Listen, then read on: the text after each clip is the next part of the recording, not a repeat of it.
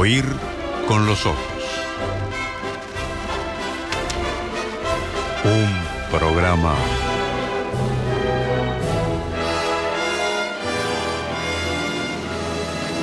bajo los efectos de la lectura.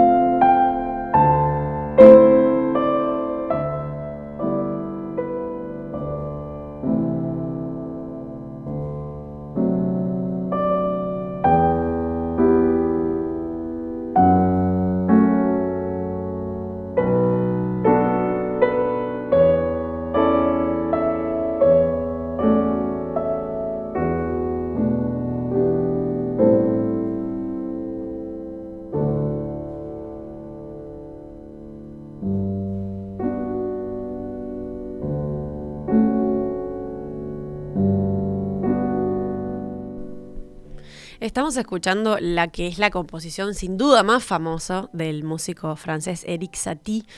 Como dijo un amigo muy sabio acá presente, la canción probablemente más escuchada en películas no francesas cuando quieren situarse en Francia. ¿no? Es como que uno la escucha y como que podés ver ahí que cae la escena de cine en la que cae un pétalo a un charco de agua y el agua la lleva hasta el Sena. ¿no? Siempre como son esas, esas escenas que quieren eh, ilustrar algo francés y melancólico. por excelencia, la gimnopedia número del cine. Que no es casualidad porque Eric Satie fue el primero que musicalizó para una película y estamos escuchando la gimnopedia número uno, con ese nombre tan, tan particular. Vamos a hablar de Eric Satie, como anunciábamos antes, que es, yo creo que el pianista podríamos decir que es el pianista francés for export, pero me parece que es un poco injusto con su historia. Pero es verdad tu observación de que en toda película que quieren situar a Francia, toda escena que quieren ir a París, aparece, o un poco melancólico, con el espíritu parisino, aparece hmm. esta canción. Tiene una competidora que es... Eh, la tercera parte de la suite bergamasca de Debussy, después lo vamos a mencionar seguramente a Debussy porque es uno de los contemporáneos, amigos, rivales, seguidores, admiradores, haters de Satie, eh, que es la que se llama Claro de Luna, esa también suele, sonar en las, en las, en, las, películas así con algo de, de fotoreportaje a, París. Eh, pero le gana la gimnopedia, la número uno. Son tres las gimnopedias, esta es la, primera, eh, una pieza universalmente famosa Bellísima. Eh, de la que, de lo, primero que decimos es eso, que es, eh, el cine, y después que no hace falta saber quién es a ti, ni, ni cómo se llama esta pieza para, para saber qué música está escuchando. Exacto. Esta semana hice el ejercicio de mostrarle esta canción o decir que iba a hablar de Sati y varias personas me decían, no lo conozco. Y yo decía, sí lo conoces. Cuando mostraba esta canción aparecía, claro, por supuesto. La idea era hablar de él porque mm, surgió en una charla que estábamos teniendo a ver de qué íbamos a hablar y finalmente terminamos discutiendo sobre la simpleza con Fernando y que puede ser un tema para otro programa, pero porque personalmente encuentro, esa es una opinión muy, muy personal, que cuando algo es bello y es simple, es como que tiene un mérito doble, porque lo común es que la belleza sea un poco el resultado de algo más complejo. Entonces fuimos pasando por música, literatura, y, en un momento surgió Satí como ejemplo. Yo puse ejemplos uruguayos, ejemplos hasta de, poesía.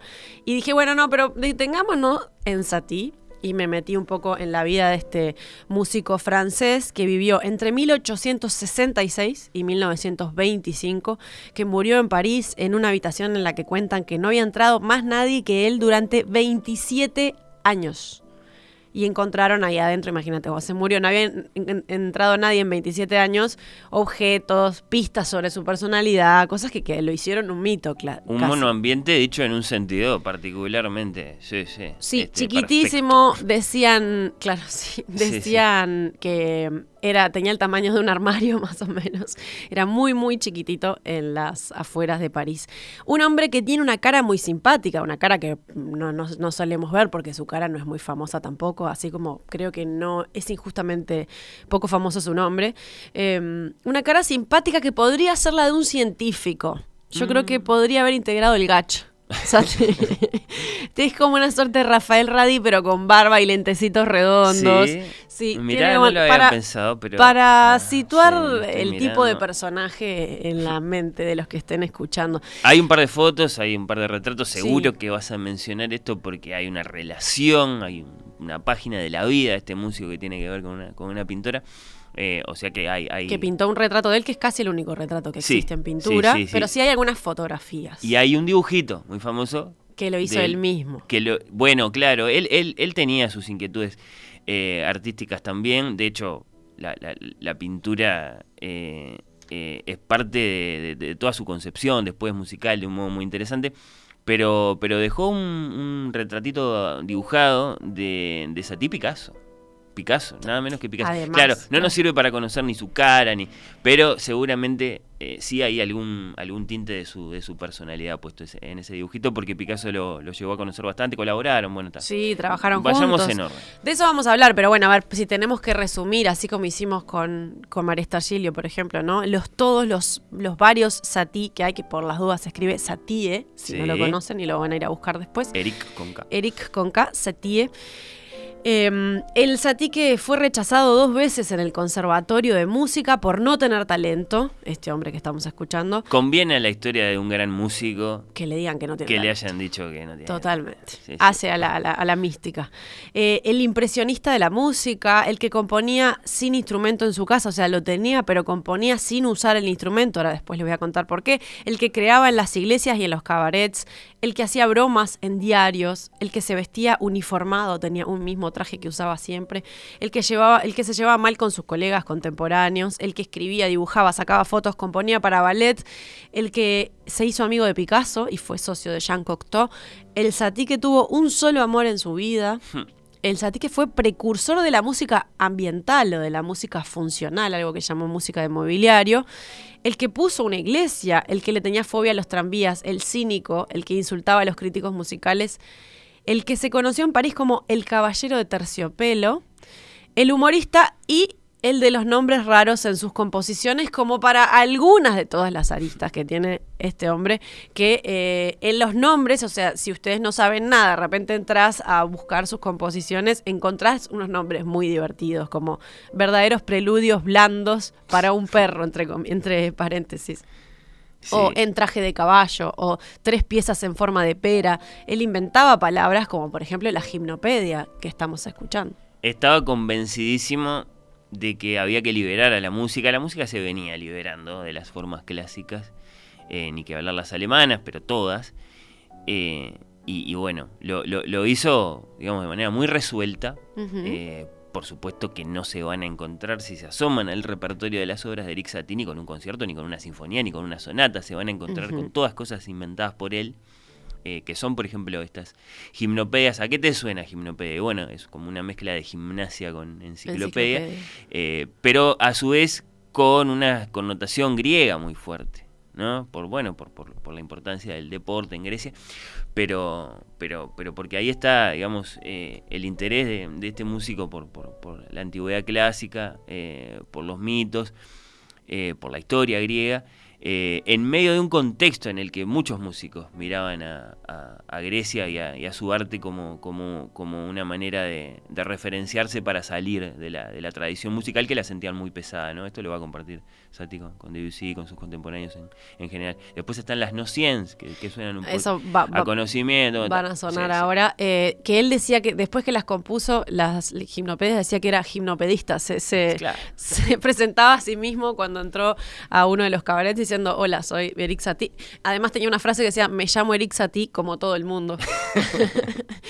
ya van a ver por qué, me, por qué lo quiero, porque además tiene mucho humor. tenía muchísimo, muchísimo humor. un humor em, un poco mala onda, pero que no, esa, mala onda después no hace que, nos caiga peor, al contrario, lo, vuelve, más encantado. Claro, capaz que si lo hubiera tenido como, si, si, hubiera convivido con ese humor mala onda, no me hubiera gustado, pero desde ahora mirarlo me parece encantador. Vos decías que iba contra algunas formas de la época por eso han dicho que era como, hacía su versión musical, como era un subversivo musical. sí, sí, lo es. Y em, en ese sentido también era dadaísta, ¿no? Marcel Duchamp o Man Ray lo consideraban que era uno de los suyos. Es un compositor muy moderno, aunque escribió cosas hace 120 años que siguen siendo modernas. Eh, sobre la simpleza, yo leí que era el padrino del minimalismo clásico. Pero se ha hablado mucho de que es un pintor, eh, un pintor, de que es un músico impresionista. Lo cual es raro, porque es raro asociar el impresionismo con la música y no con la pintura. ¿Por qué decían que era un músico impresionista? Mira, sí, yo lo voy a saber contestar bien eso, puedo intentar. Eh, yo sé que sí. Es cierto que en tiempos de vanguardias artísticas, la música con la pintura, con otras artes, bueno, se prestaban cosas, ¿no? Y así como a partir de cierto momento eh, la Primera Guerra provoca la entrada de la, de la, de la violencia en el arte de un modo muy, muy, muy, muy fuerte y eso hace que entonces los que pintaban como los que componían, bueno, y los que escribían poemas, ¿no? Por supuesto, eh, eso, bueno, eh, compartieran un, un, sentimiento y después unos recursos que eran la materialización de esos sentimientos. Bueno, eh, esto pasó también con el impresionismo, un poco antes, un poco antes, en el sentido de, bueno, romper las formas tradicionales que se las consideraba muy rígidas, ¿no? Es decir, eh, veníamos de un siglo y pico de conciertos y de sonatas, eh, y que entonces aparecieran estos conceptos que se corresponden más con el mundo visual que no con el mundo sonoro, y que son, por ejemplo, el, impresionismo. Tiene que ver con poner la mirada borrosa, tiene que ver con lograr un efecto brumoso en el color o en el tono, me eh, encanta. Eh, y, y, y Satie lo logra en esa aparente simpleza, engañosa simpleza tal vez. Totalmente. Eh, por ejemplo, de la, de la gimnopedia, o cambiaste la música. Sí, estamos escuchando la Himno 101. Ah, ¿me das unos segundos? Claro.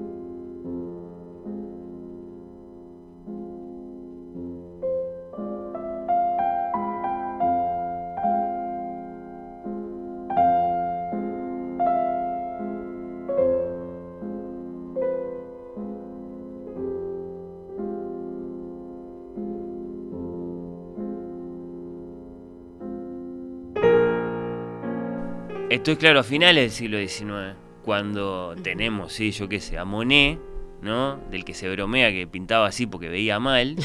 Eh, y tenemos a Debussy, que es el primer nombre de la música en el que se piensa cuando se habla de impresionismo musical.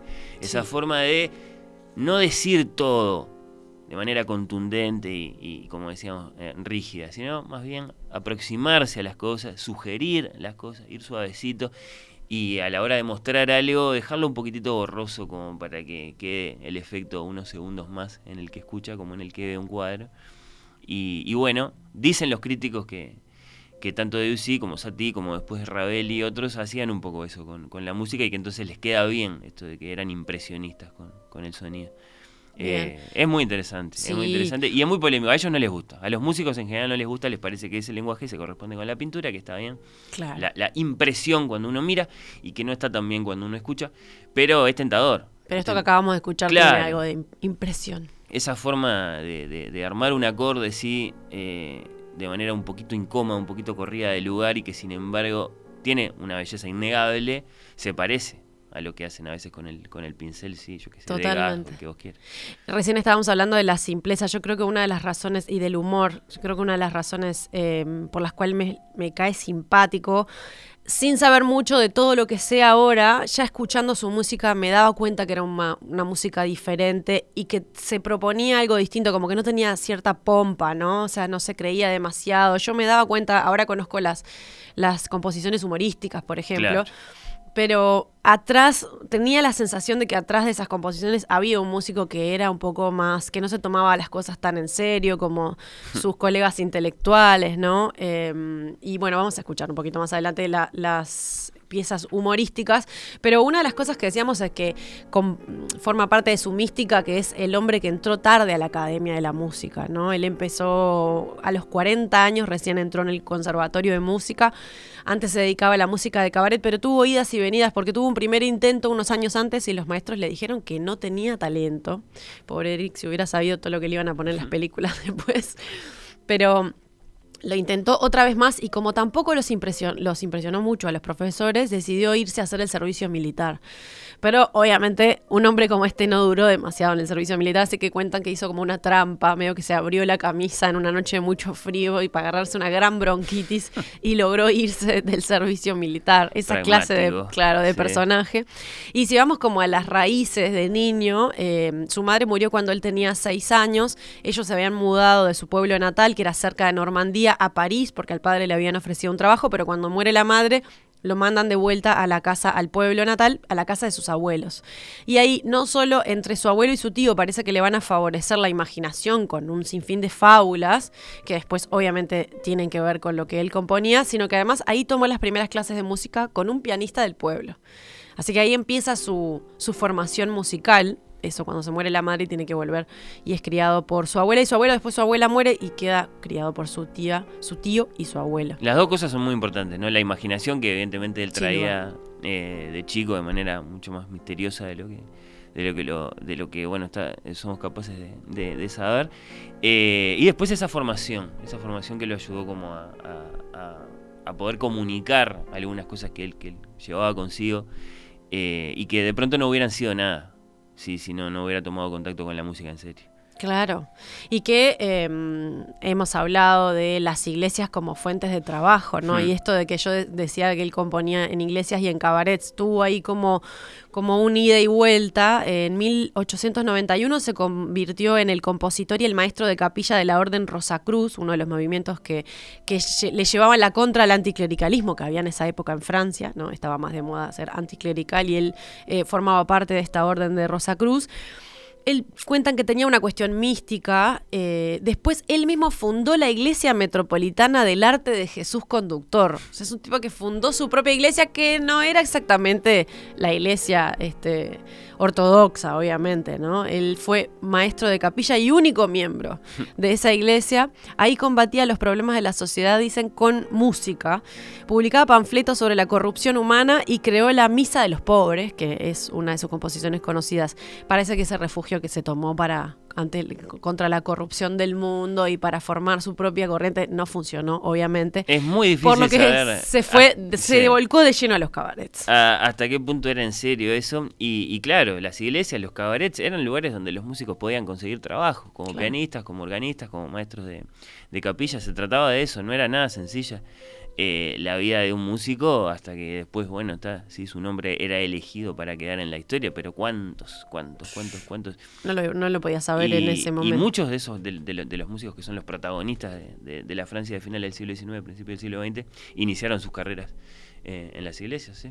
Y también en los cabarets, eh, de hecho sus mayores creaciones tuvieron que ver con los cabarets. Claro que hoy decimos cabaret y capaz que suena un poco despectivo, pero él formó parte del café cabaret Le Chat Noir, que es ese que muchos de los oyentes tienen sus láminas en las casas colgadas, ¿no? Como algo para traer algo de París, para sentir que tienen algo de la bohemia de Montmartre. bueno, en ese café del gato negro, exacto. Em, se convirtió él en un gran pianista y ahí se empezó a rodear de los colegas de su generación, que la gente importante estaba ahí, justamente en Montmartre él también vivió además, y en la época del cabaret compuso eh, esta canción que se llama Je te veux, que es otra de sus muy reconocidas, que aunque no sepas cómo se llama él, yo creo que la conoces, se llama Yo te quiero y es de 1903, escuchemos. Es otra forma de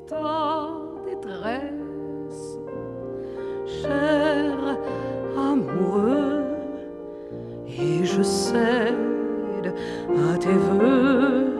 Fais de moi ta maîtresse, loin de nous la sagesse, plus de tristesse, et j'aspire à l'instant précis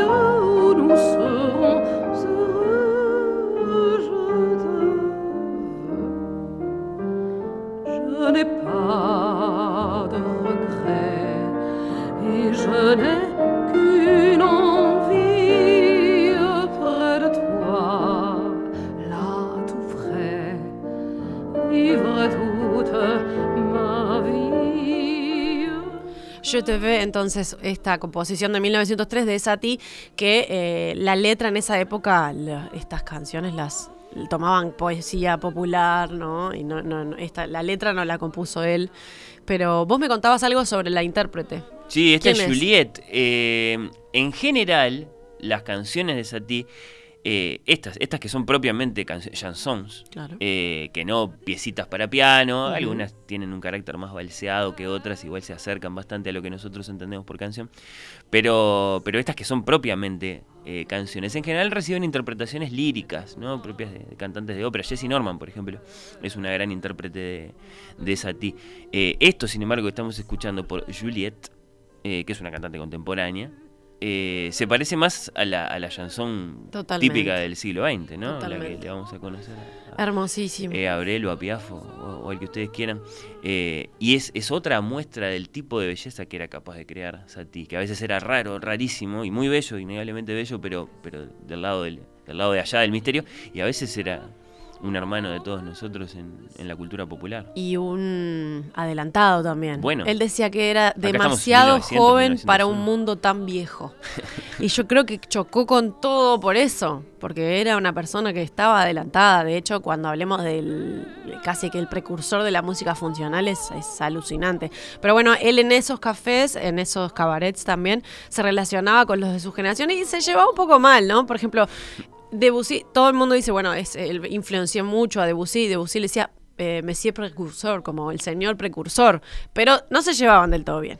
Eh, bueno, eh, ahí hay como varios niveles de, bueno, de, mala onda en la actitud de Satie hacia sus contemporáneos. Primero, hacia el pasado. ¿no?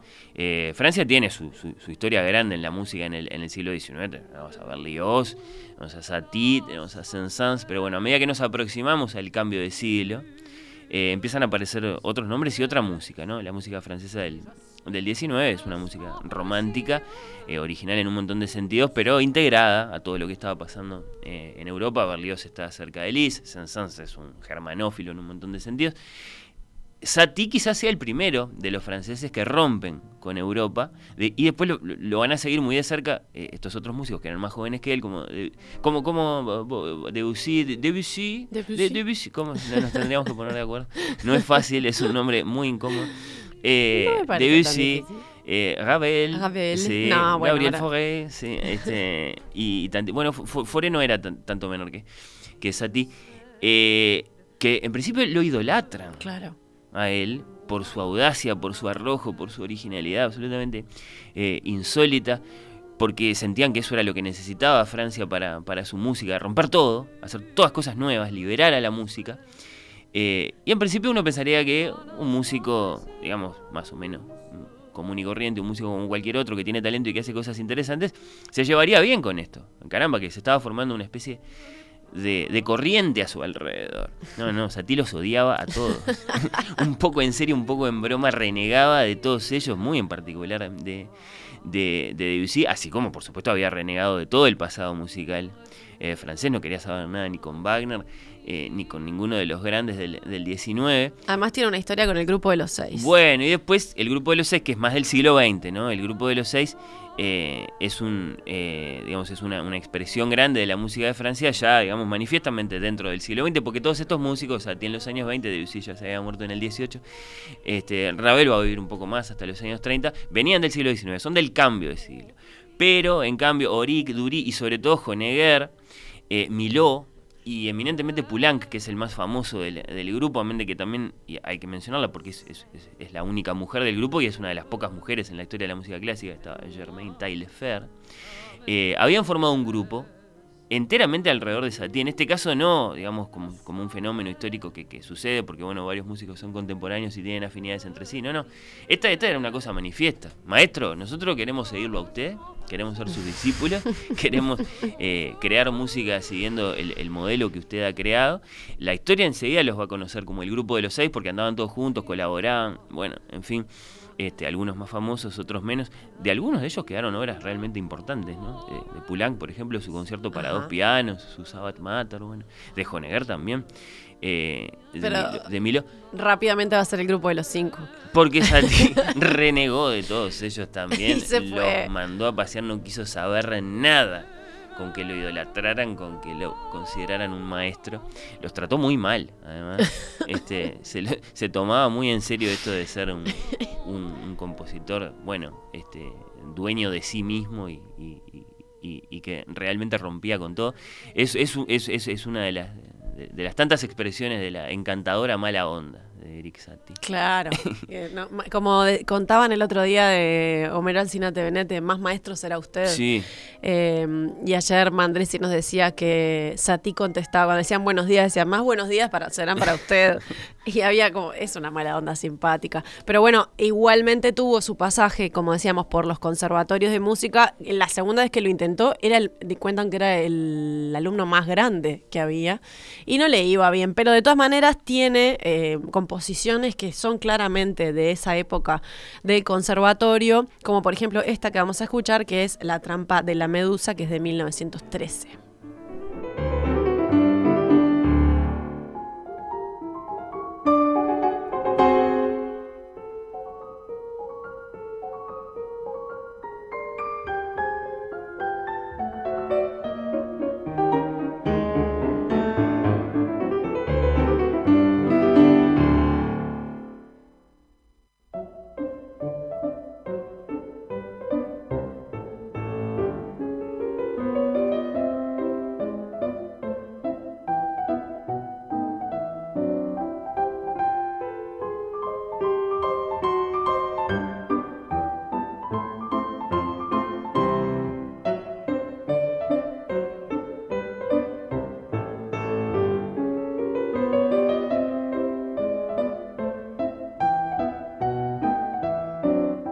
Dice Ana, desde la audiencia, querida Majo, descubrí a Satie a través de una película, Peppermint Frappé. Peppermint Frappé, que es una película de los años 60 de Carlos Saura, protagonizada por Geraldine Chaplin. Ahí suena la música de este compositor, de Eric Satie, nos manda abrazones. Eh, Abrazos para ti. Eh, claro, es un ejemplo de tantos posibles, porque la música de, de, Satie realmente está, está presente en, la cultura, digamos, posterior a él, el cine sobresalientemente, pero bueno, también en el teatro. Sí, en el eh, ballet también, pero... después en la publicidad. Es el primero que... sí, ah. bueno, en la, sí, en la publicidad abusan también de eso. Hubo una época que, abusaban de, este tipo de autores para la publicidad. Es muy llamativo o no, o no, finalmente si uno lo piensa, eh, no, tanto como esta música que, nació desde, la disrupción, ¿no? desde el escándalo incluso muchas veces, se ha convertido en, un objetito bastante cómodo de lo, de lo, para decir lo extraño o para decir sencillamente lo, parisino. Eh, también tiene que ver con, la modernidad de la que vos hablabas. ¿no? O sea, te hacía una música propiamente de la industria, así, breve, efectista, eh, siempre, siempre con, alguna clase de de sentido de la comunicación muy claro, a veces humorístico, a veces para el escándalo. Y por algo que vamos a hablar más adelante, yo creo que a él no le molestaría esto. No, que tomaran sus pesos. A otros autores sí, pero yo creo que a él no. Seguramente se burlaría, pero también lo recogería como parte de su juego de comunicación. Totalmente. Eh, bueno, estaba el que escribía, el que dibujaba, el que sacaba fotos, ¿no? Él escribía para la revista dadaísta 391, 391, escribió para Vanity Fair, tiene un libro que se llama Cuadernos de un mamífero. Son muy famosas sus notas, las notas que dejaba al costado de las partituras para que las fuera a interpretar después, que tenían un toque de humor, como por ejemplo el costado ponía Abra la cabeza o ligero como un huevo, o recorrer las teclas con dedos amables y sonrientes. Esas notas eh, fueron muy, muy famosas. Eh, y hay una foto que... Mi favorita es, esto debe tocarse como lo tocaría un castor con dolor de muelas. Me encanta. En lugar de alegro, de adagio, de eh, sí, moderato, no, no. Me encanta. Siempre se le ocurría algo. Es excelente. Y, además tenía eso, sacaba fotos, había ahí un retrato de Debussy y de Stravinsky juntos en 1911, sacados en la casa de Debussy por Satie. Hay unas fotos que están sacadas por él que me gustan un montón, las pueden encontrar en, en Google. Y hay un autorretrato que se hizo él dibujado, y de hecho dibujaba ahí, cuando se murió y entraron a esta casa, encontraron un montón de dibujos. Para estos artistas esto era absolutamente natural. Claro. ¿no? Pintar, dibujar, hacer música, escribir. Eh, no, no, no concebían eh, la vida creativa de, un modo que no fuera así de abierto, así de, experimental.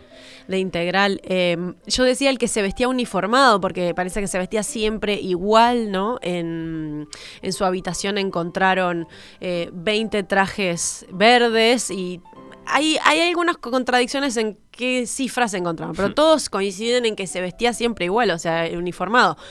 ¿No hizo lo mismo Steve Jobs cuando, cuando usaba las poleras, cuando impuso la polera lo saco para no pensar en qué se tenía que poner? Bueno, es un adelantado. En el caso de Steve Jobs usaba realmente siempre la misma ropa. Eh, claro. o sea, tenía Tenía varios conjuntos, pero todos igualitos. y en cuanto a su estilo, también era fanático de los paraguas. De hecho, cuando se murió descubrieron una colección de 100 paraguas. Algunos los tenía sin abrir, sin usar. Y eh, usaba mucho el paraguas, o sea, lo llevaba como, como quien usa un bastón. Claro, lo eh, usaba para protegerse la voz, lo usaba como, como decoración. Sí, sí, para cambiar. Bueno, es una, estampa también muy reconocible de lo, de lo parisino. Un accesorio, te diría, eh, de, de la época. Y decíamos también el que compuso para teatro y para ballet, eh, junto a Picasso, por ejemplo, en el caso del ballet, pero lo primero que pasó fue que en 1915, y esto fue fundamental en su vida, conoció a Jean Cocteau. Y eh, trabajaron juntos en un montón de cosas, por ejemplo, en la música incidental de obras de teatro, como Sueño de una noche de verano de Shakespeare y esto que vamos a escuchar ahora es una de las canciones que compuso para esa obra que se podría traducir como algo así como cinco muecas para el sueño de una noche de verano. Esto lo compuso en 1915.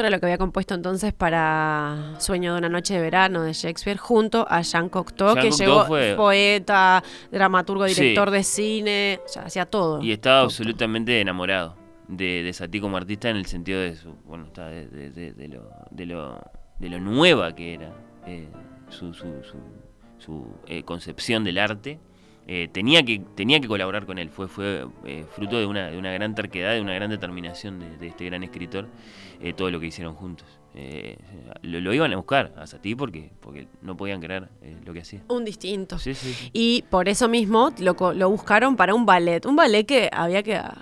Gente privilegiada la que pudo ver eso, ¿no? El ballet se llamó Pagad, eh, fue interpretado por los ballet rusos de la época y en cuanto a su creación reunía a unos nenes que, madre mía, porque Hay estaba, una reunión cumbre de por lo menos cuatro grandes ahí. estaba Picasso que se Sí. encargó del vestuario y de la escenografía, hay un telón, pueden buscar también fotos en Google, ahí están ellos sentados arriba del telón y después hay un reconstrucciones, de hecho yo vi unos pedacitos de este ballet más moderno, ¿no? Pero que claro, cuando lo a poner en escena tratan de usar la misma eh, escenografía y los mismos vestuarios vanguardistas de la época, si no, no tiene sentido, ¿no? Dicen que es la obra más grande que hizo Picasso en un sentido directo. Es decir, ese telón es mucho más grande que cualquier Literalmente cuadro, cualquier- más grande sí, el telón. que haya hecho eh, y lo hizo para Satie. Impresionante. Bueno, estaba Jean Cocteau, que fue el que escribió el guion de la obra.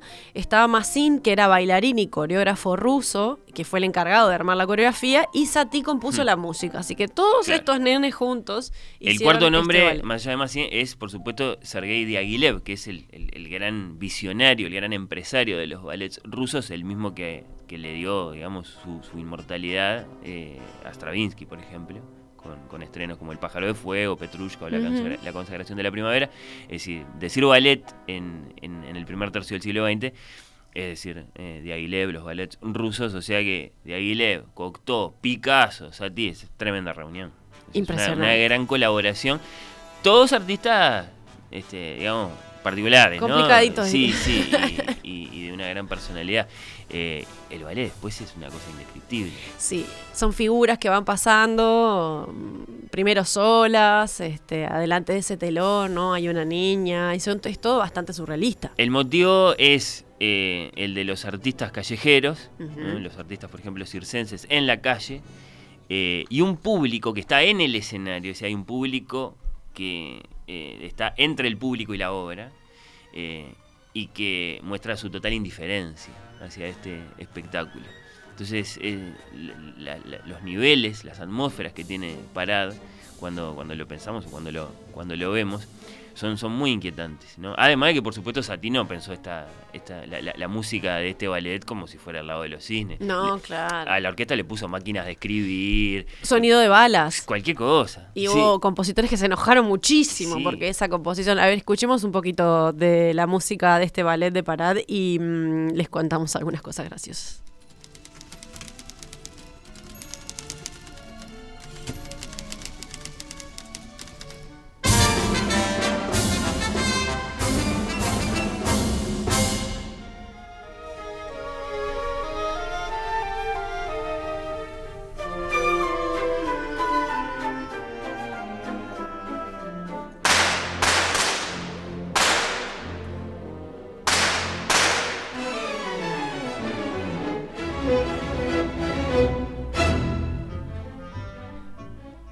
Teníamos las balas que sonaban Sí, y que ofendieron máquina, a que- los a los críticos. Bueno, obviamente este ballet fue muy mal recibido por el público en ese por momento. mucho Picasso, por mucho Cocteau, por muchos... Por sí, muchos nombres que verán que eh, vos me has dicho también, eh, conversando esto fuera del micrófono, que era bueno, para eso lo hacían, porque este- este- esta corriente tenía que generar, eh, no sé si polémica, pero tenía que golpear, tenía que generar una ruptura y lo lograba. A mí me causó gracia que hay un crítico que denostó a este ballet en un diario, entonces el...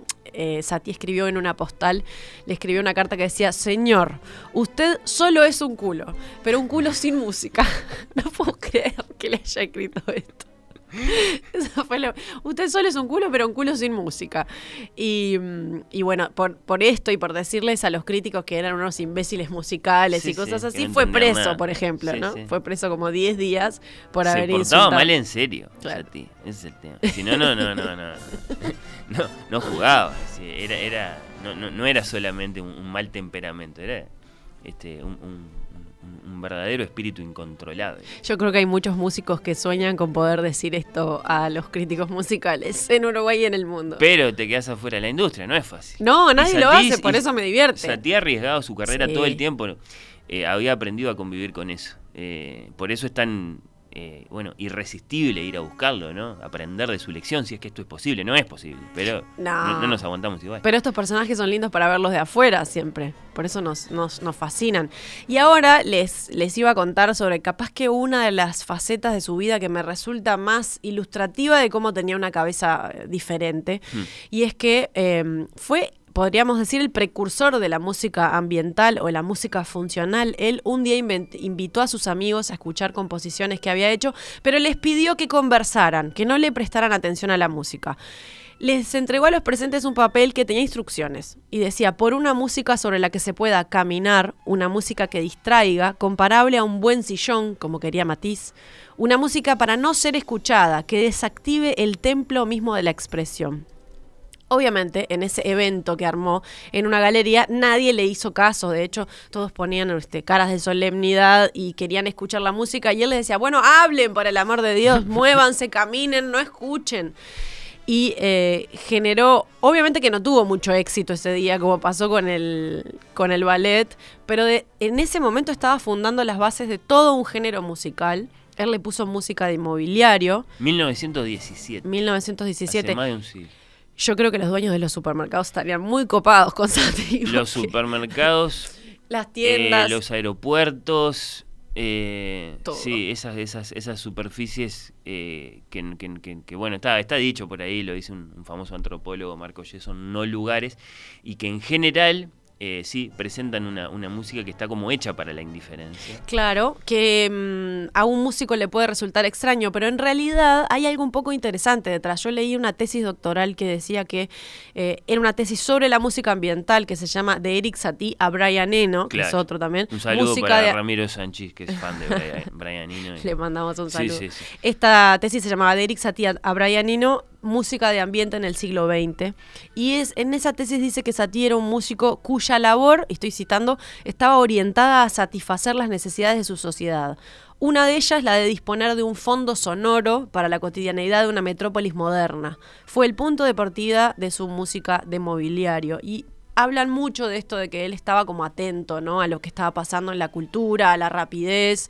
Em, vos también me dijiste de la locomotora, ¿no? de todo lo que estaba pasando industrialmente, eh, de que el concierto estaba medio, estaba quedando un poco obsoleto. ¿Viste esa conversación que consiste en decir, ah, cómo que la velocidad de las cosas, los cambios. Qué rápido va todo. Los avances. Y sobre todo creo que el ruido. creo que era muy consciente del ruido de la ciudad moderna. De hecho, esta tesis tiene mucho que ver con la, música de ambiente y las ciudades. O sea, porque tiene directamente relación con la ciudad, el ruido de la ciudad que necesita algo que vaya de fondo y que te acompañe mientras vas caminando. Yo creo que también es el inicio de la música portable. Es interesante. Porque él dice que eh, de una música con la que se pueda caminar. Hoy se discute la vigencia, la relevancia, el, sentido de los conciertos, de ir uno a sentarse a un lugar eh, quietito, callado, a escuchar una música. Eh, Satilla tenía, digamos, este desasosiego en ese momento, hace, hace más de un siglo. El concierto no, no, no, ya está, ya, ya, no, ya no sirve. Ahora la música hay que pensarla de otro modo, tiene que dialogar con el que escucha de otro modo.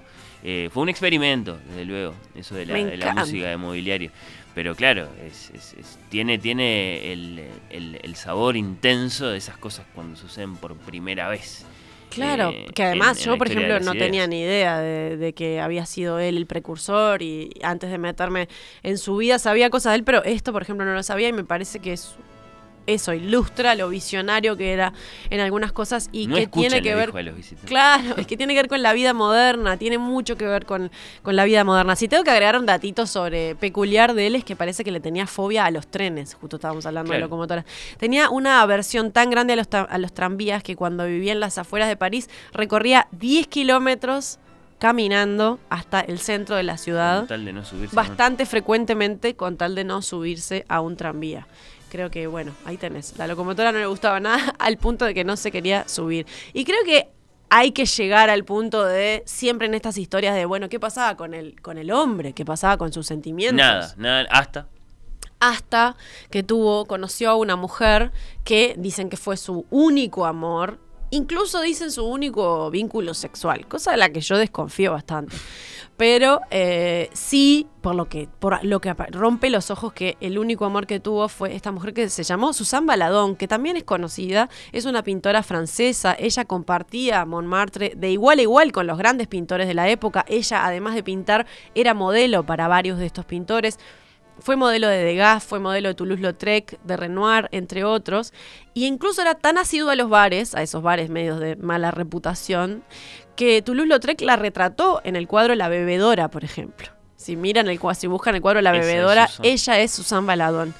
Que mm, cuentan que incluso ella fue tantas veces modelo que perfeccionó su técnica para pintar mirando cómo la pintaban, mirando los movimientos, mirando cómo imitaban.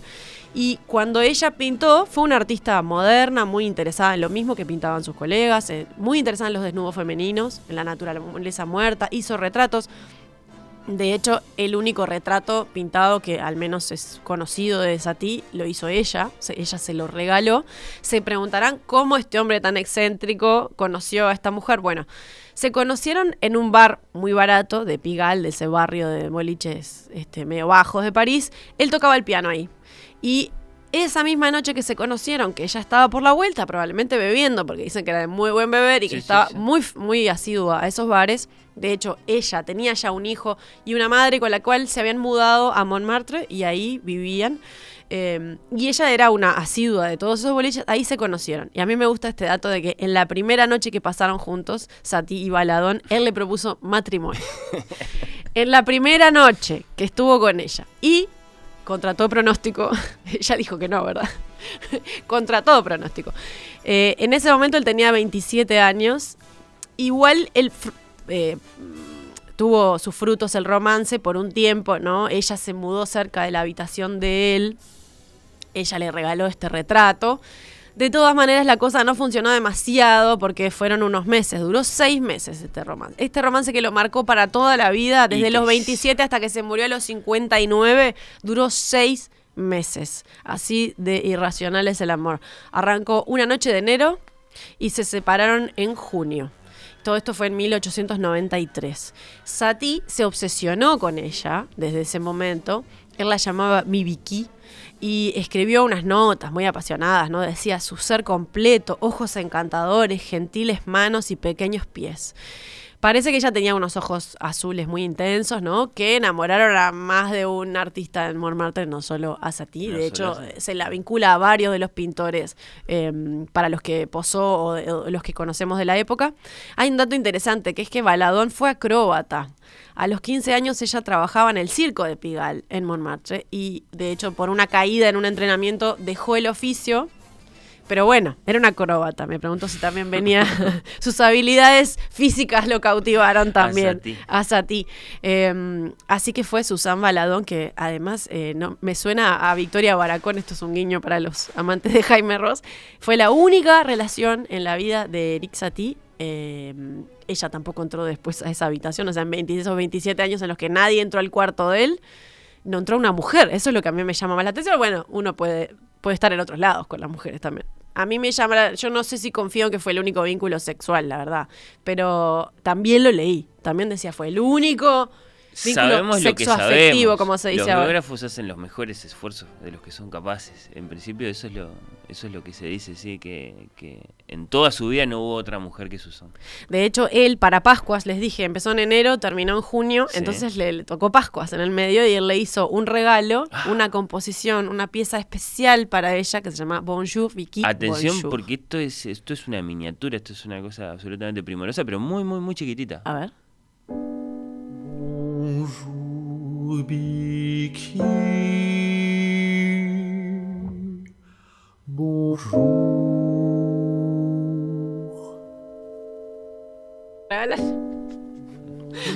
¿Es un lindo regalo no es un.? ¿Por qué te reís de este regalo, Majo? A mí me parece que es un precioso regalo.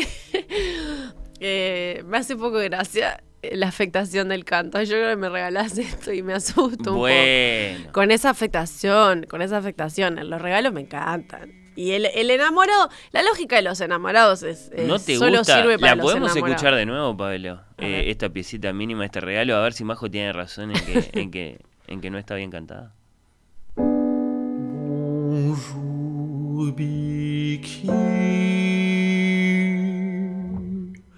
Bonjour. Buenos días, Vicky. Buenos días. No, yo no dije que está mal cantada, yo dije que me suena un poco intenso. Me- para decirte buenos días, eh, me suena un poco intenso. Lo que pasa es que en realidad, y por eso tiene valor, eh, no, no trata de ser eh, simplemente linda, trata de llamar la atención. eh, eh, es interesante desde el punto de vista musical lo que hace. Por esa- supuesto, pero no dije lo contrario, No, solo no. me causó gracia en un momento cuando lo escuché. En, eh, en- en esos poquitos segundos hay dos, tres sorpresas. me encanta que para el sea, oído. que sea Sí, sí. muy cortita. Eso me parece Es un lindo regalo, no entiendo por qué te ¿Cómo? Pero escúchame, cualquiera que te componga una canción es un elogio enorme, así que no, no voy a decir nada de eso. Solo cuando empieza a cantar me genera como miedo. O sea, Seguro pienso, que aparte es un anacronismo además, porque es leerlo desde hoy. Me puse en la cabeza de que hoy me, me mandas un audio WhatsApp que me compusiste esto y me, me daría un poco, me, despertarme y escucharme esa, esa voz me daría un poco de miedo. Es un poco una cuota de humor que estoy poniendo. Bueno, eh, me así, sí. Claro. No, perdón, a veces me tiento con estas cosas. Eh, nada, pero me encanta. Me encanta, a mí me gustan las historias de amor y me gusta... Lo que no me gusta es todo lo que él sufrió después, porque Claro. él dijo que fuera de ella, una vez que el romance había terminado, fuera de ella no hay nada, aparte de una fría soledad que llena la cabeza de vacío y el corazón de pena. Es la Biblia del Era corazón roto Era humano esa frase, ¿verdad?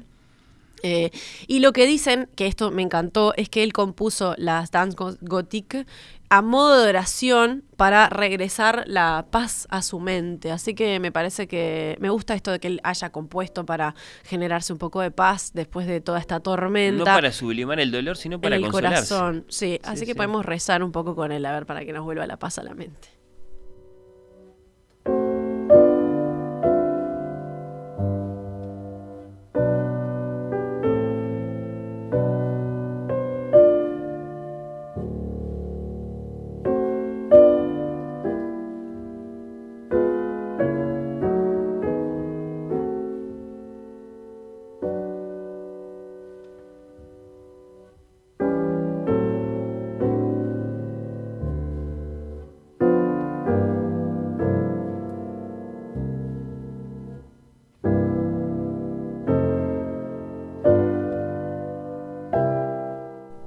Danzas góticas, entonces era esta oración. Me parece que cumple la función de que te vuelva la paz a la mente. Sí, sí. ¿No? Eh, hay esa cosa extraña que hace que sea reconocible como pieza de Satie, pero también hay una, hay una serenidad de fondo ahí, sí, sí.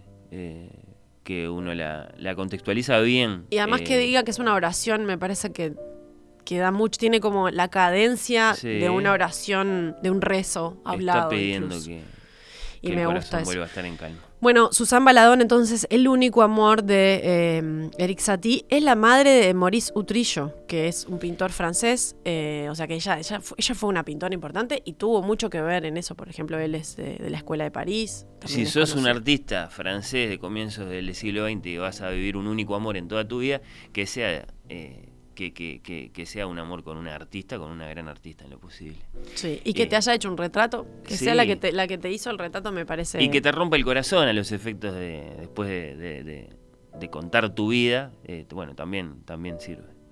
Y que si sos artista, me parece que sí, te va a servir. Y mm, también estaba el que jugaba y el que era humorista, más allá de lo que nosotros podamos decir, de lo que era por fuera, también hacía cosas. Hay una curiosidad que es que parece que tenía un archivador en el que guardaba dibujos de edificios imaginarios, ¿no? La mayoría estaban hechos como de metal, entonces las, las realizaba en tarjetas y en trozos de papel. Encontraron un montón de papeles cuadrados en los que él había dibujado cuando se murió y en ocasiones llevaba el juego como un poco más allá, publicaba anuncios en periódicos locales ofreciendo estos edificios, por ejemplo, un castillo de plomo en venta o en alquiler. Y sus amigos no sabían esto hasta que abrieron esa habitación y encontraron eso y dijeron, esto es lo que aparecía en los diarios. Y él lo hacía como nada, como una manera de jugar.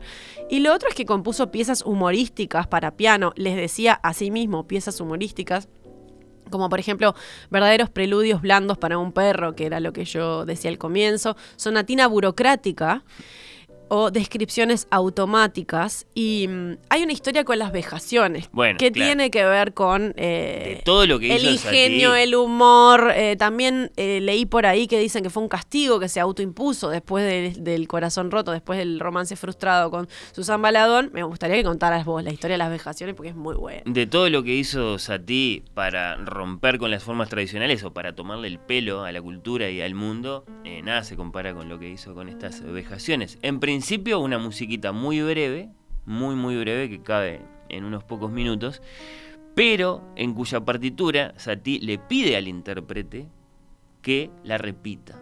¿no? Esto en principio eh, es parte de la música, eh, yo qué sé, en la introducción de una sinfonía en general, este, la, la primera parte se repite, ¿sí? Una vez. Tocaste, vuelve a tocar. Pero Satie le pide al intérprete de las vejaciones que repita exactamente 840 veces esa musiquita. Las primeras interpretaciones que se hicieron de vejaciones obviamente no se tomaron esto en serio porque es a ti. Era un chiste, como 840 veces. Entonces la repetían tres o cuatro, se levantaban y se iban, con la siguiente obra. Pero a lo largo del siglo XX eh, no faltó, no faltó quien se lo, quien- quien- quien se lo tomó en serio. Concretamente el gran, eh, bueno, decir músico es, es quizá ligeramente incómodo, pero sí, bueno, el gran músico estadounidense John Cage se lo tomó en serio al punto de haber programado las vejaciones en una interpretación completa en eh, Nueva York. Eh, por supuesto, esto significó mm, más de un día de música. En el que estuvieron, por ejemplo, críticos del New York Times Claro. sentado en pri- sentados en primera fila. haciendo turnos, haciendo turnos como hacían turnos los pianistas, desde luego, para completar esa, esa eh, bueno, eh, maratónica interpretación. Dicen que solo un espectador aguantó toda la función eh, de punta a punta, de- desde el principio hasta que, hasta que, hasta que terminó. Si tiene sentido esto o no, es muy difícil determinarlo, ¿no? Y cu- cuál es ese sentido, ¿no? Eh, de repetir una música 840 Bueno, veces. ya te digo, yo leí que podía llegar a ser un, cast- un castigo autoimpuesto, pero me parece más un chiste eh, y casi una broma. Bueno, cuando vengas nuevas generaciones y agarren mis partituras y lean que lo tienen que hacer. Si querés hacer esta obra, ya sabes a qué te 849 enfrentas. veces. Después la historia de esta obra es, es más rica porque otras veces se la ha, digamos, eh, utilizado ah, como objeto de protesta, por ejemplo, cuando eh, los músicos en un teatro tienen reivindicaciones para hacer, en lugar de salir a la calle, hacer lo que haría, digamos, un, un- un colectivo cualquiera, lo hacen a través de la música y eligen las vejaciones. Eh, como, como manera de decir estamos descontentos. Y repiten esa música en Pasó en 840 Argentina, veces. por sí sí eh, decenas de miles de veces por turnos tocando siempre la misma música. Puede llegar a ser desde luego fuente de locura ¿no? Claro. escuchar la misma música una y otra vez de este modo más una música que no tiene particular encanto sino que en todo caso es muy interesante por, por algunos giros, giros muy, muy originales que contiene Podíamos haber hecho eso hoy, por ejemplo. Ayer hacíamos la reunión de oír con los sí. ojos y hoy venimos y decimos, bueno, nuestro homenaje a Sati es que vamos a escuchar Tres las de vejaciones y, y lo dejamos de corrido y hasta el lunes. Chau, besito para todos. Sí, Me parece sí. que está bueno escuchar un poco las vejaciones. ¿no? a ver sí sí las vejaciones de, de Eric Satie ¿cuántas veces la, la vamos a dejar que se repita? A ver.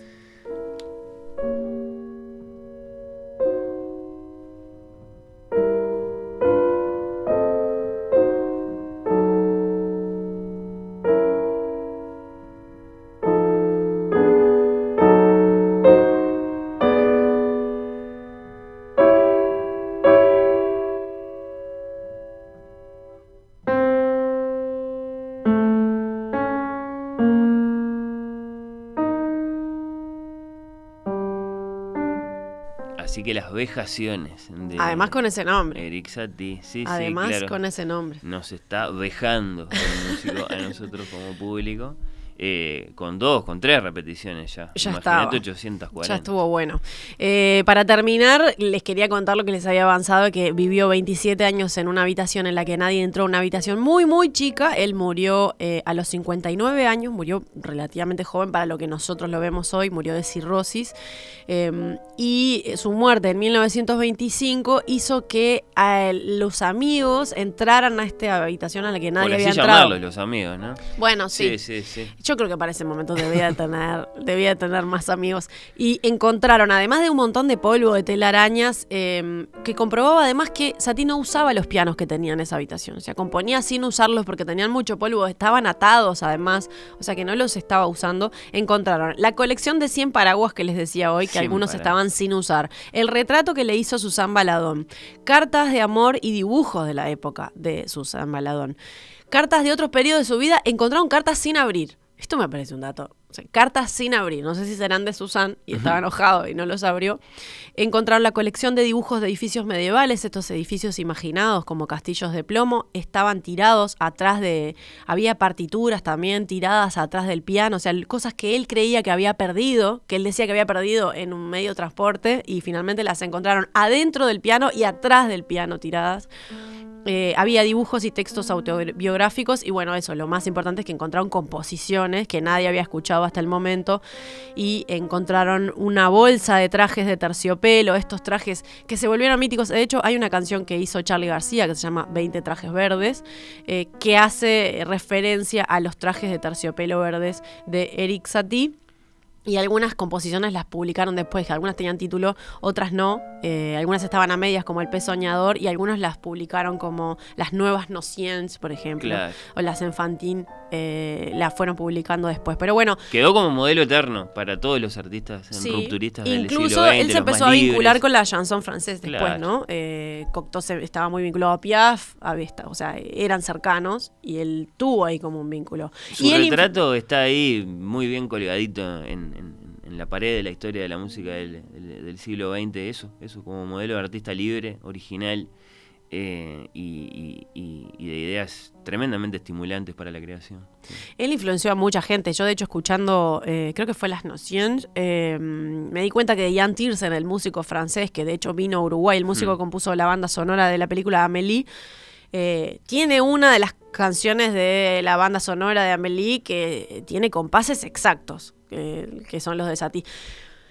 Puede ser eh, una influencia o puede ser un Una cita, homenaje, ¿no? ¿verdad? Claro, creo, que, es- creo que sí, Sí, que, sí. Es, que es un tributo. Bueno, para terminar te pedí a vos que eligieras, porque yo elegí todas estas canciones porque tenían que, todas estas piezas porque tenían que ver con la vida de él, pero mm, tengo algunas frases con las que me quiero despedir, pero me, me gustaba que vos eligieras cuál era la Si le canción. fuéramos a rendir tributo a Satie tendríamos que hacer sonar quién sabe qué disparate para terminar esta conversación, pero no, vamos a ser más tradicionales, vamos a volver al principio, porque iniciamos esta conversación, esta conversación, este retrato de Majo, porque hay Satie por Susan Baladón, hay Satie por Picasso y ahora tenemos Satie por Majo Borges acá en Oír con los Ojos. Qué. Bueno, eh, escuchando la gimnopedia número uno al piano, en este caso por Gianni Thibaudet, que es un gran pianista francés contemporáneo. Ahora, para eh, cerrar entonces eh, este retrato tuyo del gran músico francés, eh, Majo, ya que me diste a mí la posibilidad de elegir la música, vamos a escuchar la gimnopedia número uno, pero con el chelo de Gautier Capuzón.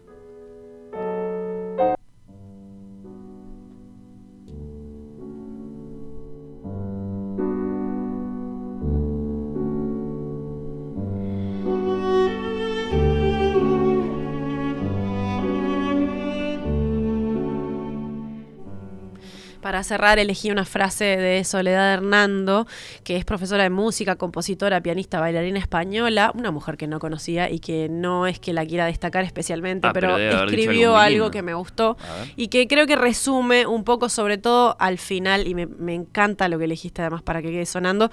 Ella dice: Si Satie realizó tantas innovaciones para la historia de la música y compositores de alto renombre como Debussy reconocen en él fuente de inspiración para la creación de sus obras, ¿por qué ha pasado como un músico bohemio que tocaba en vaudevilles y que tenía un conocimiento limitado de música? ¿No perdonamos al que no entra en los cánones formales establecidos? Satie fue un músico bohemio y extravagante que vivió la vida a su manera. Por eso su música es genuina y osadamente bella.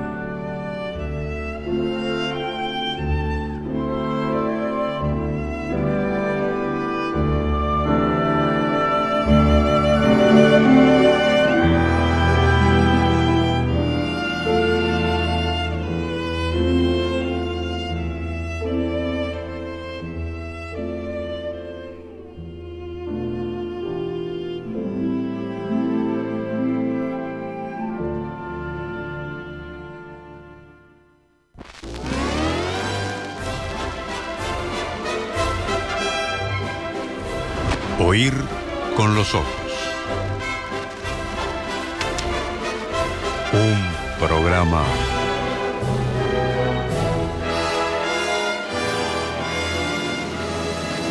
Bajo los efectos de la lectura.